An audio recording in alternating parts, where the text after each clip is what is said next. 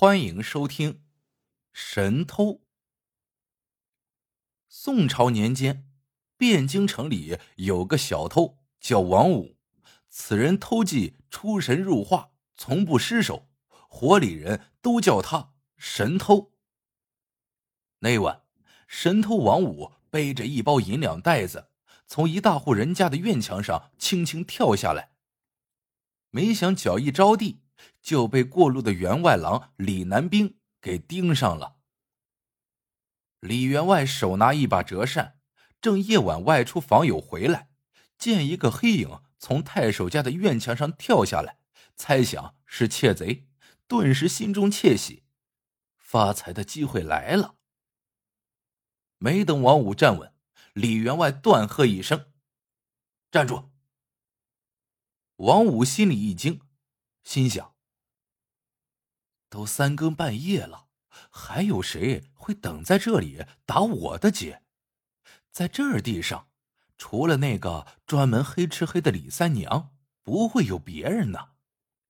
可听声音，这人不是女的。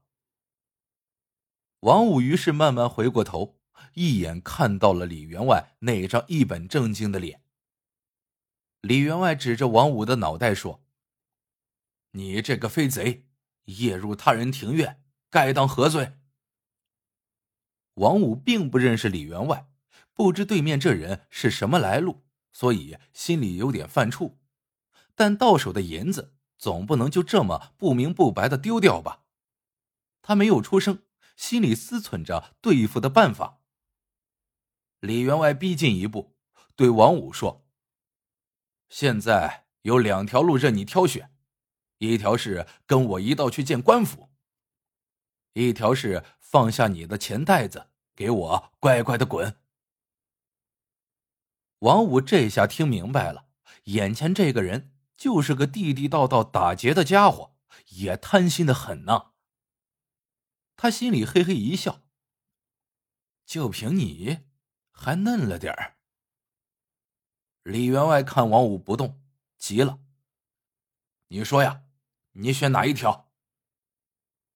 王五放下银两袋子，蹲下身对李员外说：“我们干这路活的不容易，这袋银子还不足百两，可是为了他，我在这户人家的梁上足足守了两天两夜，又饥又饿，好不容易才等到下手的机会，想不到刚出来就被你撞上了。”李员外丝毫不为王五这番话所动，说道：“你这话听起来挺可怜，不过你少给我来这套，还不放下袋子快滚！”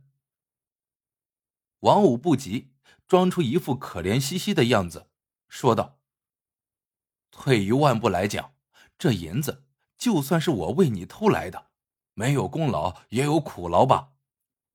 我不求别的，只求先生。”能让我吃顿饱饭，喝碗热茶，算是赏我的。吃饱喝足了，我就走人。李员外一听，王五这话怎么说也有道理呀。人家毕竟是出了力的，得不到银子，弄口饭吃也讲得过去。这么一想，他就带着王五去了自己家里。王五也着实饿极了，一口气吃了三大碗饭。又喝了一壶碧螺春茶。吃饱喝足之后，王五一边用牙签剔着牙，一边四下打量着李员外的屋。只见亭台楼宇、曲径回廊、绿琉璃、红廊柱，甚是可人眼目。王五心里不禁动起了歪脑筋。他看似随便的问道：“先生家的生活过得很滋润吧？”李员外瞥了他一眼。说道：“马马虎虎吧。”王五啐了他一口：“呸！谁还想到像你这样的体面人家，居然对我这龌龊银子有兴趣？我在心里想呢，什么时候我来了兴致，带几个兄弟，趁着夜色到这里来放一把火，看你以后还滋润不滋润。”说完。他一抱老拳，起身就告辞。李员外听得王五这番话，顿时白了脸。贼是小人，治过君子，我可千万不能为了这袋银子而因小失大。想到这里，李员外赶紧抓起银袋子赶上去，一把拉住王五，说道：“先生要走，请将你的银袋子带上。我是和你闹着玩呢，你可千万不得当真。能和先生结识，实在是我今生今世的荣幸呢。”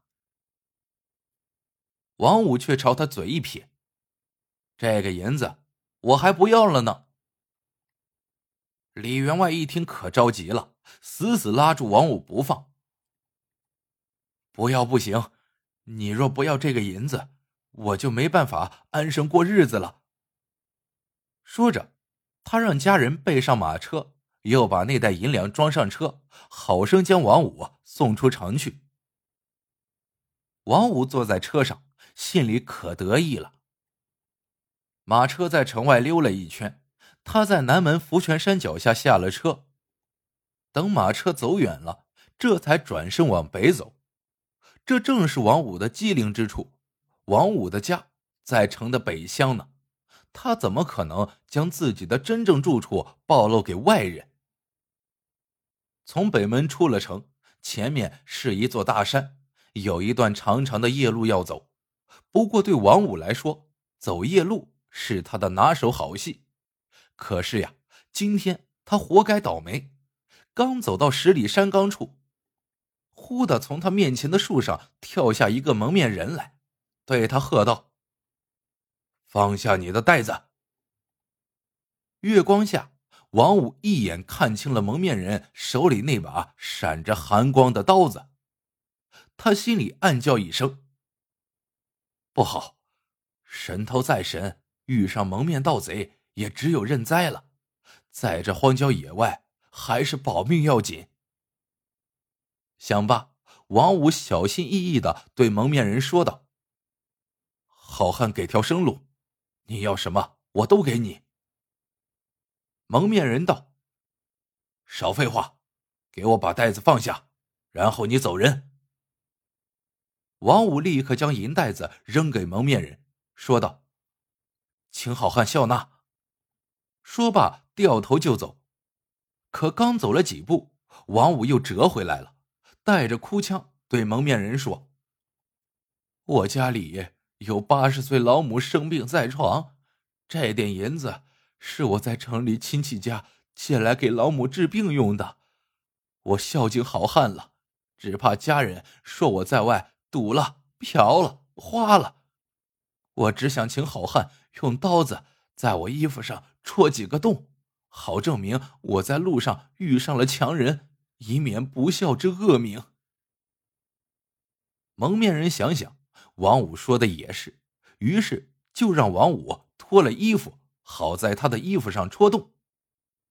王五指着衣服腋下说道：“这里戳一个。”蒙面人就在那里戳了一个洞，王五又指着衣服肩胛处说：“这里也戳一个。”蒙面人于是又在那里戳了一个洞。就这样，蒙面人在王五脱下的那件衣服上一共戳了十几个洞。蒙面人说：“行了吧？”王五犯了愁，说道：“衣服上……”不能光有洞没有血呀，再弄点血上去吧，要不家里人怎么能相信我呢？蒙面人不耐烦了：“你这人怎么这么啰嗦？”说罢，他将刀子扔给王五：“你自己弄去吧。”王五噌的一下，立即将刀子拿在手里，冷笑一声，对蒙面人道：“现在。”你还认得我吗？蒙面人恍然大悟，知道自己上当了。他想动手来夺刀子，王五一声大喝：“别动！要是不老实，让你的脑袋搬家！”说罢，他就将自己手里的刀子嗖嗖嗖的抡起来。蒙面人见了，扑通一声跪了下来：“大爷饶命！小的实在是家中过不下去了。”才做起这不要命的买卖，请大爷饶了我这一回，下次小的再也不敢了。王五将刀往蒙面人脖子上一支，嘿嘿笑道：“瞧你这孬种，连你王大爷都不认得，一看就不是干这行当的货色。你要是真有种，就到那些有钱人家里去偷去抢，去显你的本事。在这里小打小闹对付过往穷人。”你算个什么东西？蒙面人磕头如捣蒜。大爷，我算是领教了。王五踹了他一脚，又从银袋子里甩给他一锭银子，喝道：“快滚，别让老子见了心烦。”蒙面人朝王五磕了一个响头，抓起银子落荒而逃。王五拿了钢刀。再次上路，走了不到十里地，已是天色微明，曙光乍现。突然，他隐隐听见前面有妇人和孩子的哭声。转过一个山脊，见到路边有座新坟，纸幡招展，冥钱纷飞。一个妇人带着三个孩子正哭倒在坟前。王五放下手里的刀子，上前询问，这才知道坟里的男人。因为妻女无实，夜晚偷了财主家地里的几根红薯，被财主的家丁乱棍打死。靠众乡邻的帮忙，这才草草下埋了。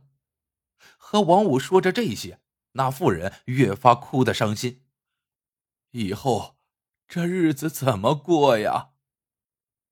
王五听得眼睛也红了，提过手里的袋子，把里边的银两哗啦啦全倒在了妇人前面。说道：“这些够你们娘几个过一辈子了，或者去找点小本生意做做也好。”妇人似乎被眼前这白花花的银子吓呆了，止住哭，带着孩子跪拜在地。王五扶起妇人后，豪气万丈的扭头就走，谁知那妇人却在王五背后露出了一丝不易察觉的微笑。王五恐怕做梦也不会想到，这个妇人竟就是他早就听说过却从未谋面的神偷李三娘。不过这些已经不是那么重要了。好了，这个故事到这里就结束了。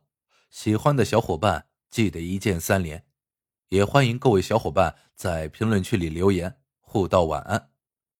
各位小伙伴们，晚安，做个好梦。